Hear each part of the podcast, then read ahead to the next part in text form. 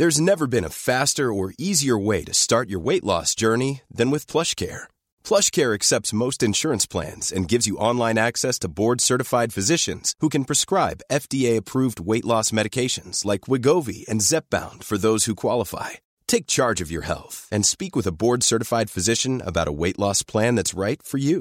Get started today at plushcare.com slash weight loss. That's plushcare.com slash weight loss. plushcare.com slash weight loss.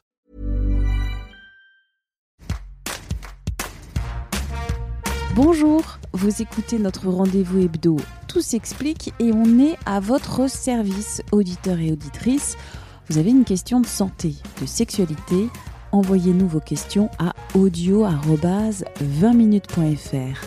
Des professionnels de santé, des experts vous répondent ici en podcast. C'est ce qu'a fait Farid qui nous a envoyé le message suivant. Les problèmes d'urine que provoque l'adénome de la prostate sont très dérangeants, voire handicapants. J'en souffre. J'aurais aimé entendre un professeur évoquer les nouvelles techniques chirurgicales de l'adénome de la prostate, sachant que celles qui existent actuellement sont traumatisantes, en tout cas pour moi, d'où ma réticence à passer le cap. Pour répondre à Farid dans cet épisode, le chirurgien urologue Vincent Hupertan, andrologue et sexologue. Bonjour docteur. Tout d'abord, qu'est-ce que l'adénome de la prostate? L'adénome de la prostate n'est pas une maladie. La prostate, c'est un organe vivant qui, tout au long de la vie de l'homme, va augmenter en volume. La vessie, avec l'hypertrophie prostatique, parfois, ça peut comprimer le canal de l'urètre et occasionner des difficultés urinaires qui sont soit de troubles obstructifs, ça crée une obstruction, à savoir le besoin de pousser pour vider la vessie et que progressivement, il faut pousser davantage et la vessie ne se vide plus. Et à la fin, si on fait rien, si on consulte pas, si on traite pas, ça va aller jusqu'à la vessie bloquée. C'est la rétention d'urine. C'est quelque chose de gravissime parce que on l'appelle pisser au mourir. C'est-à-dire des douleurs sont atroces et parfois, ça peut aboutir jusqu'à une insuffisance rénale obstructive par difficulté de vidange. Rappelons-le, Napoléon III est mort par insuffisance rénale sur adénome de la prostate. Et à part cette compression de l'urètre, on a aussi une irritation vésicale avec une vessie qui devient impatiente, qu'il faut aller fréquemment uriner, donc on se lève la nuit, on n'arrive pas à contrôler les envies, ça devient dépressante. Dès qu'on rentre à la maison, on va mettre la clé dans la serrure et boum, il faut courir le plus vite pour aller aux toilettes, le syndrome, le fameux syndrome du paillasson. Donc, et qu'en cas de troubles urinaires, il faut consulter on ne traite pas l'adénome, on va traiter les conséquences urinaires de l'adénome de la prostate. Est-ce que la chirurgie, euh, à propos de l'adénome de la prostate, est souvent conseillée, peu conseillée, rarement conseillée? Il faut une approche graduée et basée sur les données de la science. Un homme qui a des troubles urinaires, une fois qu'on a fait le diagnostic de l'intensité des troubles, de, des retentissements au niveau vésical, de la qualité de la fonction rénale, on commence par le traitement de première intention dans l'objectif de élargir le canal, de relâcher la prostate et le canal de l'urètre pour faciliter la vidange. C'est le traitement de première intention, et il y a une classe thérapeutique qui marche plutôt bien, c'est les alpha-bloquants. C'est le seul traitement qui existe à ce jour pour les troubles urinaires. C'est le traitement initial. Parfois, ce traitement est efficace.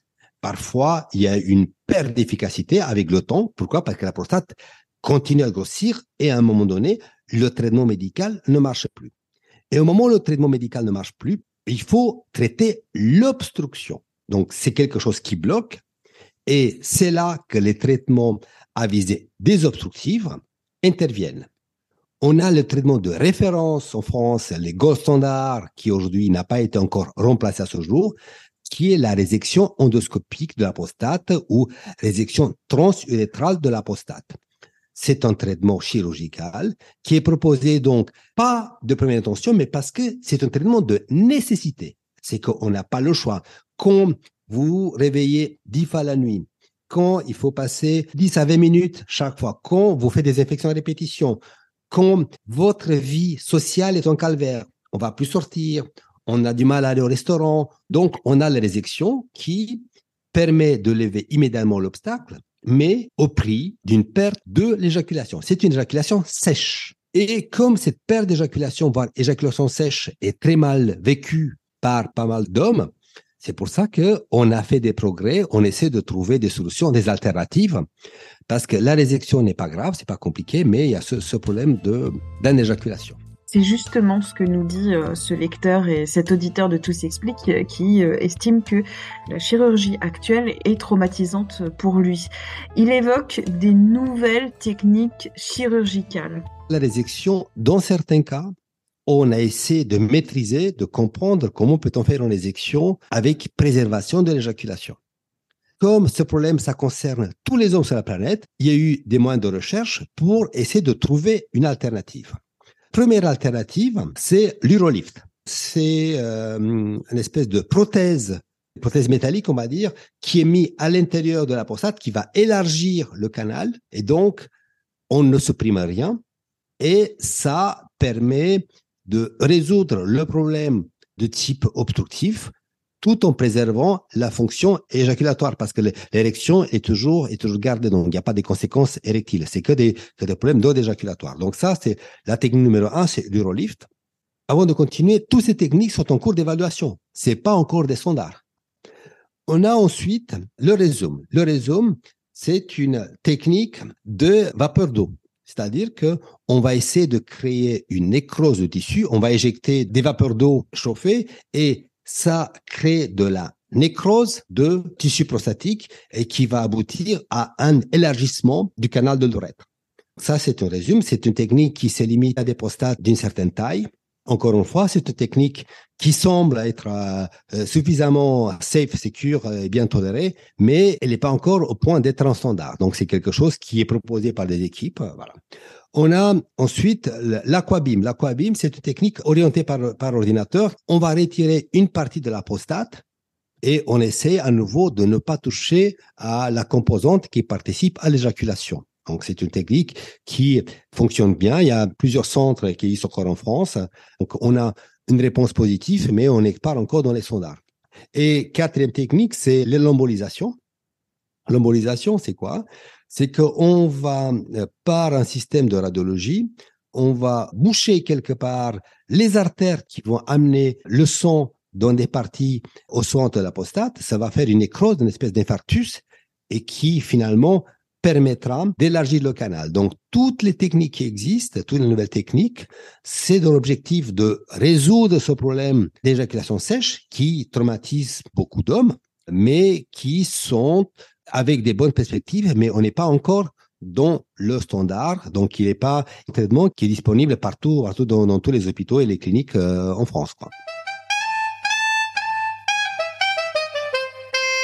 Avant d'envisager une chirurgie, il y a évidemment d'autres euh, traitements possibles et euh, la chirurgie euh, ne concerne qu'un nombre limité d'individus qui ont ce, problème-là. Tous les urologues en France, je suis convaincu, hein, ils ont une approche, comme je disais, rationnelle, scientifique. On ne propose jamais la première fois un traitement chirurgical. Parce que si on a des solutions médicamenteuses, évidemment, on va on va passer par les médicaments. Parce que l'avantage du médicament, c'est que ça peut créer une éjaculation sèche, mais qui est réversible à l'arrêt du traitement. Si il y a une indication parce qu'il y a une souffrance, parce que la vie sociale est impactée, parce qu'on a des douleurs, parce qu'on a des infections, parce qu'il y a un risque d'insuffisance rénale, un jour ou l'autre, on arrivera à la chirurgie. Merci d'avoir écouté cet épisode de Tout s'explique, un podcast d'Anne-Laetitia Béraud pour 20 minutes.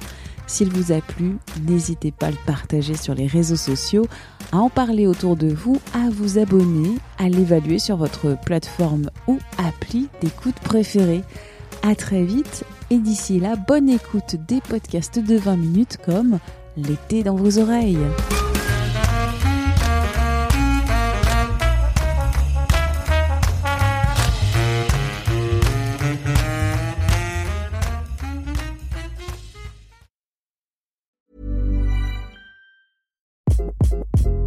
Hi, this is Craig Robinson from Ways to Win, and support for this podcast comes from Investco QQQ. The future isn't scary, not realizing its potential, however, could be.